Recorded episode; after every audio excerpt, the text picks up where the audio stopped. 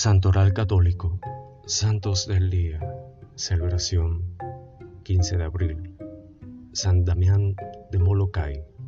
Lo han llamado el leproso voluntario porque con tal de poder atender a los leprosos que estaban en total abandono, aceptó volverse leproso como ellos. Lo beatificó el Papa Juan Pablo II en el año 1994. El padre Damián nació el 3 de enero de 1840 en Tremolo, Bélgica. De pequeño en la escuela ya gozaba haciendo como obras manuales, casitas como las de los misioneros en las selvas. Tenía ese deseo interior de ir un día a lejanas tierras a misionar. De joven fue arrollado por una carroza y se levantó sin ninguna herida. El médico que lo revisó exclamó, este muchacho tiene energías para emprender trabajos muy grandes.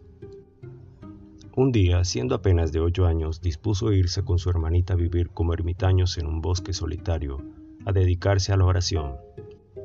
De joven tuvo que trabajar muy duro en el campo para ayudar a sus padres que eran muy pobres. Esto le dio una gran fortaleza y lo hizo práctico en muchos trabajos de construcción, de albañilería y de cultivo de tierras, lo cual le iba a ser muy útil en la isla lejana donde más tarde iba a misionar a los 18 años lo enviaron a Bruselas, la capital, a estudiar, pero los compañeros se le burlaban por sus modos acampesinados que tenía de hablar y de comportarse. Al principio aguantó con paciencia, pero un día, cuando las burlas llegaron a extremos, agarró por los hombros a uno de los peores burladores y con él derribó a otros cuatro. Todos rieron, pero en adelante ya le tuvieron respeto Pronto con su amabilidad se ganó las simpatías de su compañero.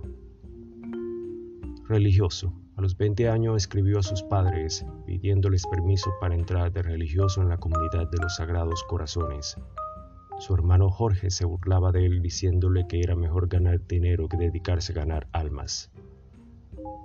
Una gracia perdida y concedida muchas veces se arrodillaba ante la imagen del gran misionero San Francisco Javier y le decía al santo, por favor, alcánzame de Dios la gracia de ser un misionero como tú. Y sucedió que a otro religioso de la comunidad le correspondía irse a misionar a las islas Hawái, pero se enfermó y los superiores le pidieron a Damián que se fuera él de misionero. Eso era lo que más deseaba. Su primera conquista, en 1863, zarpó hacia su primera lejana misión. En el viaje se hizo sumamente amigo del capitán del barco, el cual le dijo, yo nunca me confieso, soy mal católico, pero le digo que con usted sí me confesaría. Damián le respondió, todavía no soy sacerdote, pero espero un día, cuando ya sea sacerdote, tener el gusto de absolverle todos sus pecados. Años más tarde esto se cumplirá de manera formidable. Empieza su misión. Poco después de llegar a Honolulu, fue ordenado Damián, sacerdote, y enviado a una pequeña isla de Hawái. Las primeras noches las pasó debajo de una palmera porque no tenía casa para vivir.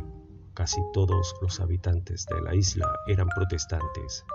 Con la ayuda de unos pocos campesinos católicos construyó una capilla con techo de paja y allí empezó a celebrar y a catequizar Luego se dedicó con tanto cariño a todas las gentes que los protestantes se fueron pasando casi todos al catolicismo.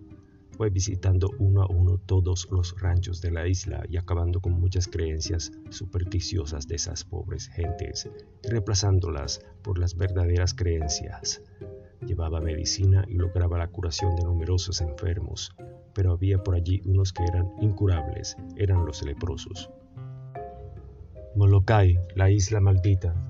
Como en las islas Hawái había muchos leprosos, los vecinos obtuvieron del gobierno que a todo enfermo de lepra lo desterraran a la isla Molokai.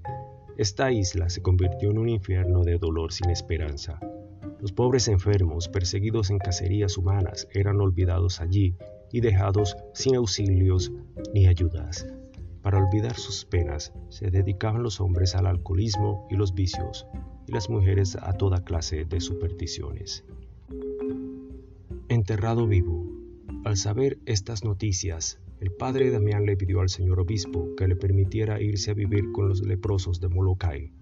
El monseñor le parecía casi increíble esta petición, pero le concedió el permiso y allá se fue.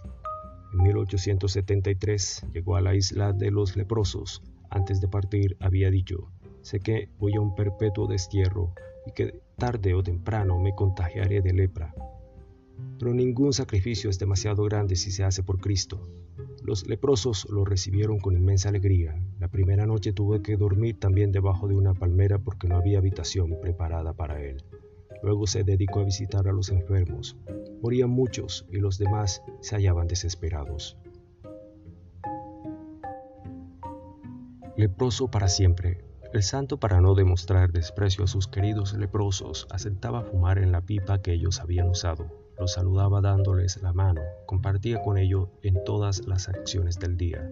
Y sucedió lo que tenía que suceder, que se contagió de la lepra, y vino a saberlo de manera inesperada señal fatal un día metió el pie en una vasija que tenía agua sumamente caliente y él no sintió nada. Entonces se dio cuenta de que estaba leproso. Enseguida se arrodilló ante un crucifijo y exclamó, Señor, por amor a ti, por la salvación de estos hijos tuyos, acepté venir aquí. La enfermedad me irá carcomiendo del cuerpo, pero me alegra el pensar que cada día que me encuentre más enfermo en la tierra, estaré más cerca de ti para el cielo. Y el 15 de abril de 1889, el leproso voluntario, el apóstol de los leprosos, voló al cielo a recibir el premio tan merecido por su admirable caridad. En 1994, el Papa Juan Pablo II, después de haber comprobado milagros obtenidos por la intercesión de este gran misionero, lo declaró beato y patrono de los que trabajan entre los enfermos de lepra. Gracias, gloria a Dios.